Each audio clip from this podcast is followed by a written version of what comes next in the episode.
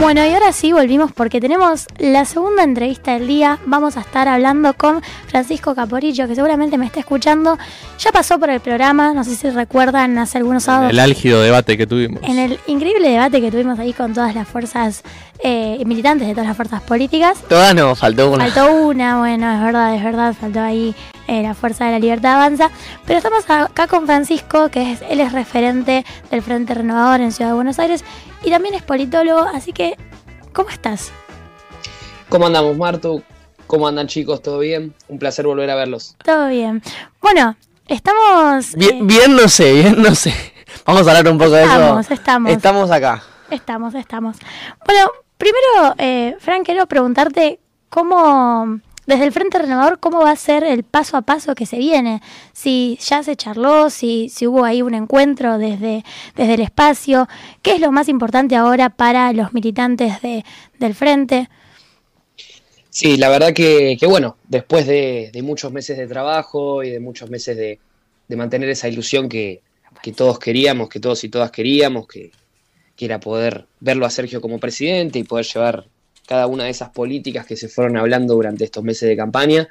La realidad es que, es que bueno, fueron, fueron días de, mucha catarsis, de, juntarnos entre compañeros, entre compañeras, hablar, ver qué, qué nos faltó, qué faltó en general eh, y por qué la sociedad terminó optando por una, justamente por otro, otro tipo de opción, otro tipo de políticas.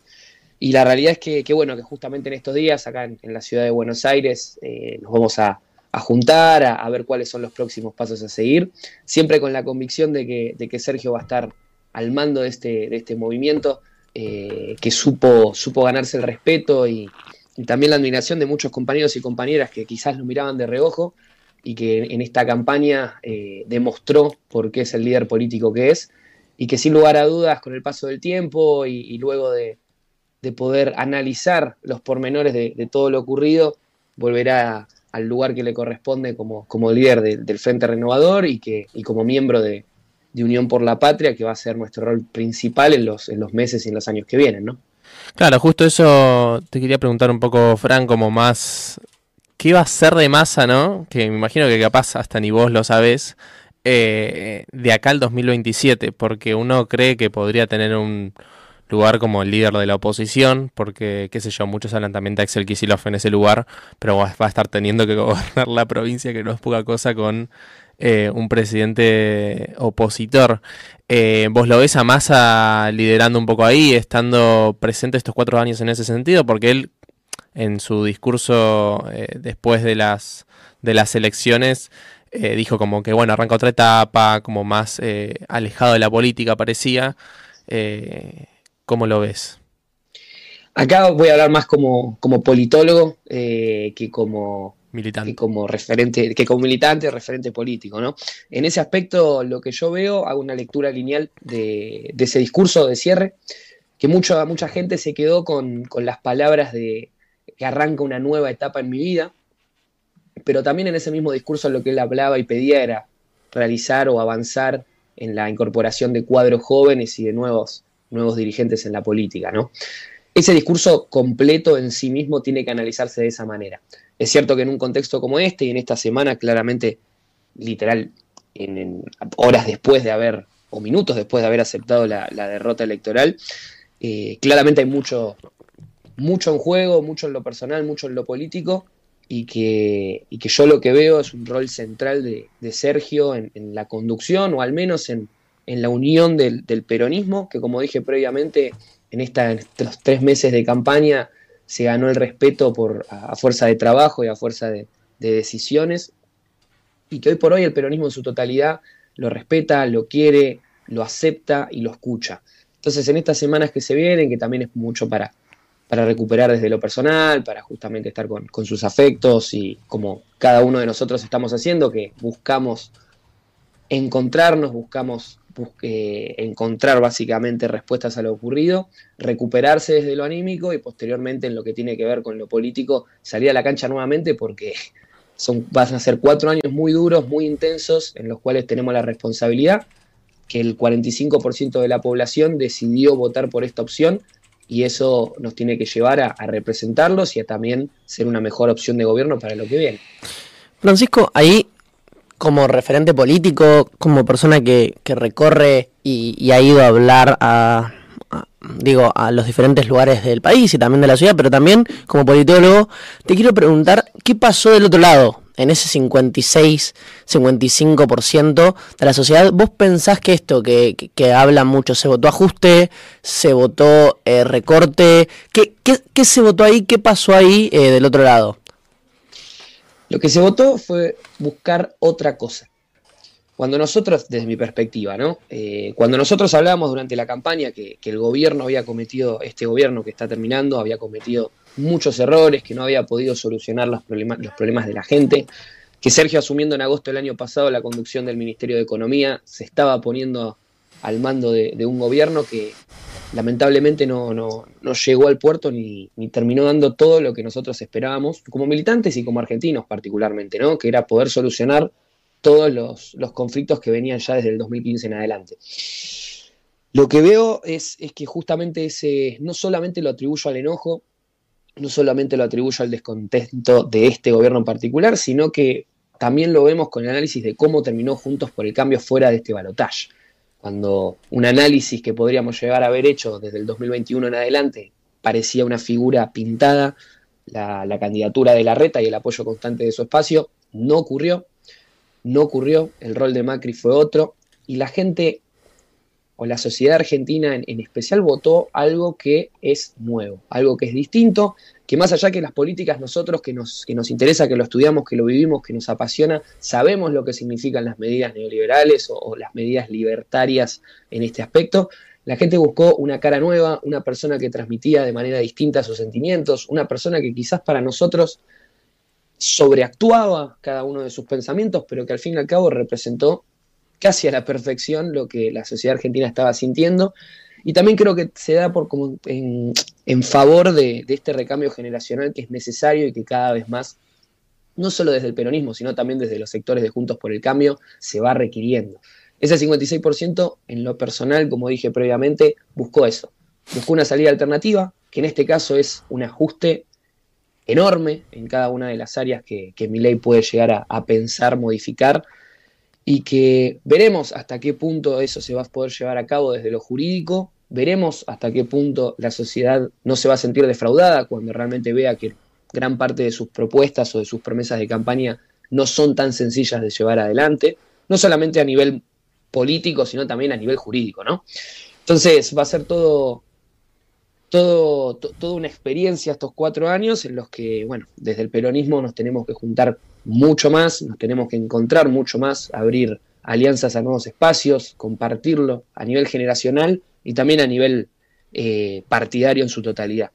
Y ahí, Francisco, va la repregunta, porque lo otro que me pasa cuando veo este, este fenómeno social, que no lo veo solo acá, digo, a nivel constitucional y a nivel mundial en general, las constituciones van hacia un lugar progresivo, ¿no? Hacia adquirir derechos, hacia seguir sumando eh, propuestas y lógicas que mejoren la calidad de vida de la gente. ¿Por qué pensás que muchas veces después en los votos una gran parte de la población a nivel mundial lo que está pasando es terminan votando eh, propuestas políticas que justamente lo que vienen a decir, y ya lo están diciendo, eh, digamos, abiertamente es vamos a recortar todo eso que se logró en los últimos 100, 70, 50 años en diferentes puntos del mundo.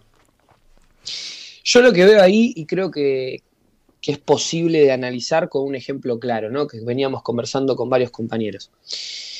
Cuando nosotros hablamos de recorte o hablamos de, en este caso, avances de, privatizaciones o de, como bien decías, avanzar contra derechos adquiridos o posiciones que incluso son hasta racionalmente positivas para el país, cuando nosotros desde la militancia o desde los espacios de pensamiento salimos en defensa de, por ejemplo, la no privatización de aerolíneas argentinas, el principal argumento que le bajamos a la sociedad o que empezamos a discutir con la sociedad es necesitamos una línea de bandera.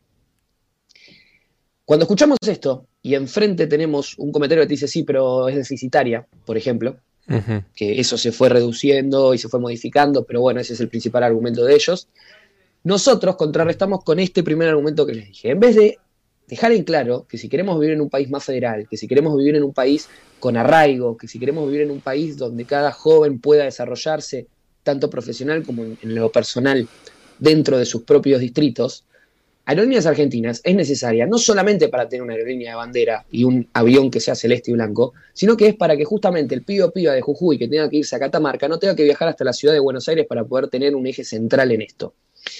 Este ejemplo creo que nos demuestra que tenemos que pensar mucho más en la forma en la cual comunicamos nuestros fundamentos y por qué creemos que el Estado o la participación estatal es importante o es relevante sin el Estado en ciertos, en ciertos lugares el mercado no va a movilizarse, porque no tiene esa capitalización. Y está bien que así sea, pero por eso existe el Estado. Si nosotros no nos adecuamos a esas formas de poder explicarlo, de poder bajar la, bajar la línea correcta, de ponernos todos de acuerdo conversándolo y entender que la gente ya no come vidrio en este aspecto, esto también es algo nuevo que tenemos que entender, la gente no come vidrio. Si nosotros subestimamos a la gente constantemente, tratando de de facilitar un discurso, la estamos pifiando, porque lo nuestro realmente es complejo a la hora de explicar. No es tan fácil como decir recortamos acá y listo, como hacen estos sectores. Nosotros tenemos otra responsabilidad, por eso tenemos que estar a la altura de todo esto y justamente comprometernos con, con, esta forma de comunicarlo y de hacerlo entender a la sociedad. Tengo una duda así como yo tengo miles, así que vienen bien. No, pero es como una curiosidad de... Eh, de repente uno escucha a Milei y dice una cantidad de cosas con lo que con la que nosotros no estamos de acuerdo y calculo que vos tampoco, muchas medidas, muchas cosas que quiere cambiar o que quiere modificar hacia un lugar, porque no es que acá nadie crea que no necesitamos cambios, pero bueno, quiere modificarlos hacia un lugar al que no creemos que es el correcto. Eh, pero si tuvieras que hacer un orden de prioridades y decir una dos, tres cosas como mucho que crees que son cosas en las que como oposición en estos años eh, vos en, ese, en, en, el lugar del Frente Renovador y en general eh, todo el peronismo no debería ceder, ¿qué cosas mencionarías? Principalmente va a ser el avance que van a tener en materia laboral. Eh, para mí, como, como, peronista, una de las cuestiones centrales que hay que, que hay que abordar y que nos tenemos que juntar todos los sectores que componemos el campo nacional y popular es cómo poder crear una alternativa desde el propio peronismo y estar muy atentos con respecto a eh, la defensa de los derechos adquiridos que tienen que ver con eh, los derechos laborales en particular. ¿no? La primera semana, creo que el martes, luego de, ganar las elecciones, lo primero que dijo Melé es que no aseguraba el pago de, los mm. aguinaldos. Bueno, mucha gente preguntándose, bueno, si no pagan los aguinaldos se van, eh, no, hay, no, no, se paga más. No, hay que volver a explicar esto que les decía al principio. El aguinaldo es un porcentaje que se retira de cada uno de los 12 sueldos del año. ¿sí? No es una, un regalo, es básicamente una retención. Es algo, un derecho ya que tiene el trabajador o la trabajadora. Que entendemos por la situación que atravesó el país y que viene atravesando, que hoy por hoy es menos de la mitad de los trabajadores los que adquieren y tienen efectivamente este derecho. Por eso tenemos que trabajar en pos de eso. En primer lugar, para mí son las cuestiones ligadas a, a lo laboral. En segundo, tiene que ver con la política energética. No podemos dar un paso atrás en la defensa de las empresas superavitarias del Estado, en este caso, eh, que tanto se habla de, si generan o si, o, si, o si, se pierden dólares, como es el caso de, IPF, como es el caso de todo lo que tiene que ver ligado a, a vaca muerta, al litio, a todos los avances que se lograron el gasoducto. Hemos escuchado a futuros funcionarios del gobierno de Miley diciendo que que el gasoducto fue realizado con dinero de los contribuyentes, pero ese gasoducto no lleva gas a las casas de la gente. Eh, estamos, estamos realmente teniendo este nivel de conversación y entiendo que hemos realizado muchas cosas más desde el peronismo en estos cuatro años y del macrismo en los cuatro anteriores, pero no podemos caer en este, en este nivel de discusiones, donde claramente si el problema argentino son los dólares, no nos podemos deshacer de estas herramientas que nos pueden dar esas facilidades y esas mejoras sociales, para todos y todas, desde la libertad, desde la igualdad, desde donde queramos. Hay puntos de acuerdo que no se pueden romper en, este aspecto. Entonces, en primer lugar, a nivel, a nivel laboral, en segundo lugar, a nivel energético, y en tercer lugar, para mí, una de las cuestiones centrales que vamos a tener que defender en todos los lugares donde vayamos a hablar, conversar y dialoguemos, es el consenso democrático. Hubo mucha violencia durante esta campaña, muchos compañeros han sufrido ese tipo, diferentes tipos de amenazas, personas como Agustín Rombolán, el radicalismo, ha sufrido por expresar justamente lo que él piensa, muchos tipos de, amenazas y, de persecución, que es algo que nuestra generación no está acostumbrada ni debe nunca acostumbrarse. Así que esas tres banderas las tenemos que defender a, rajatabla en cada lugar, en cada espacio, tomándonos nuestro tiempo para analizarlo y para coordinarnos dentro del campo nacional y popular y ponernos de acuerdo en cómo poder llevar adelante estas defensas. Estamos hablando con Francisco Caporicho, referente del Frente Renovador de la Ciudad de Buenos Aires y licenciado en Ciencia Política por la Universidad de Buenos Aires. Y Fran, una última pregunta que te quería hacer es respecto a lo que plantean muchos especialistas que están analizando justamente en este momento como eh, un buen momento para fortalecer la militancia peronista. También hay otros que dicen que eh, es un decaimiento o un posible decaimiento del peronismo. ¿Vos cómo lo analizás? ¿Es un momento para fortalecer el movimiento? Yo creo que estamos ante un momento eh, histórico por donde se lo mire, eh, no justamente por lo positivo, sino también por, por, por, todo lo que, lo que podemos llegar a pensar que se puede llegar a venir en el país dentro de estas posibilidades. Imaginemos que todavía no arrancó el gobierno y la cantidad de cosas que pasaron, ya se inauguraron gabinetes, ya se cambiaron personas, o sea, es un descontrol total. Pero yo creo que, como bien decías, Marto, al principio, estamos ante un momento muy particular en el que luego de la campaña, mucha juventud, mucho dirigente nuevo, nos fuimos conociendo, nos fuimos encontrando, trabajamos juntos, pudimos formar grupos muy interesantes de debate, de discusión, desde las diferencias y los propios disensos que, tienen, que tiene el peronismo. Pero creo que estamos ante una oportunidad real de asumir esa responsabilidad como generación, tener en cuenta el llamado que nos hizo Sergio el domingo, el momento más, más álgido de, de, lo que fue el cierre de esta campaña y todo lo que se vio durante estos meses, tomar esa, esa responsabilidad histórica, asumirla, llevar adelante nuestros, nuestros, nuestros objetivos y dejar de ser un sector etario en el que nos tenemos que diferenciar y hablar en comisiones de juventud nada más. No, cada uno de nosotros nos fuimos formando en diferentes áreas, tenemos muchos sueños y objetivos y proyectos en cada una de las temáticas que consideramos centrales para el país. Y qué mejor que desde el peronismo poder encontrarnos desde nuestros diferentes espacios y decir, loco, construyamos esa Argentina que soñamos desde el rol que nos toca hoy, que es la oposición, apuntar al 2025 con una ampliación y una, y una oferta electoral y también programática que, que nos haga mucho más se, seductores para el electorado y mostrar caras nuevas. Mostrar caras nuevas, adquiriendo la experiencia que nos dan diariamente nuestros propios referentes y también entender que estos cambios que se dieron ahora con mi ley, eh, llegando al, al, poder, también los necesitamos desde, desde, el campo nacional y popular, con todos, con todas, pero particularmente con las ideas frescas que queremos llevar adelante. Bueno, súper claro, Francisco, me quedo con esto que dijiste, queremos caras nuevas, es necesario que surjan esas caras nuevas.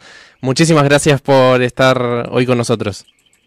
A, a ustedes muchísimas gracias y no quiero dejar pasar eh, la oportunidad para, para abrazarlos, eh, tanto a, los, a, ustedes como a los trabajadores de Nacional Rock, de Telam, de Canal 7, que, están viviendo una situación muy compleja y que, y cuentan con todo nuestro apoyo y, y la verdad hay admiración eh, por estar llevando adelante estos, estos espacios que, más allá de todas las la, la fake news que están circulando y la violencia que han sufrido en estos días también, es súper vali valioso que, se encuentren acá, que estén presentes y trabajando como, como corresponde. Así que para todos y todas, un fuerte abrazo.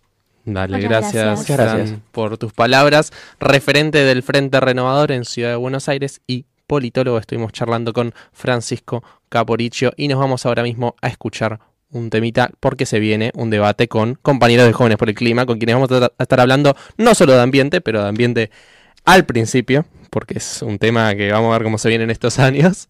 Eh, y nos vamos a escuchar ahora mismo Rayos Láser de Carmen Sánchez Viamonte.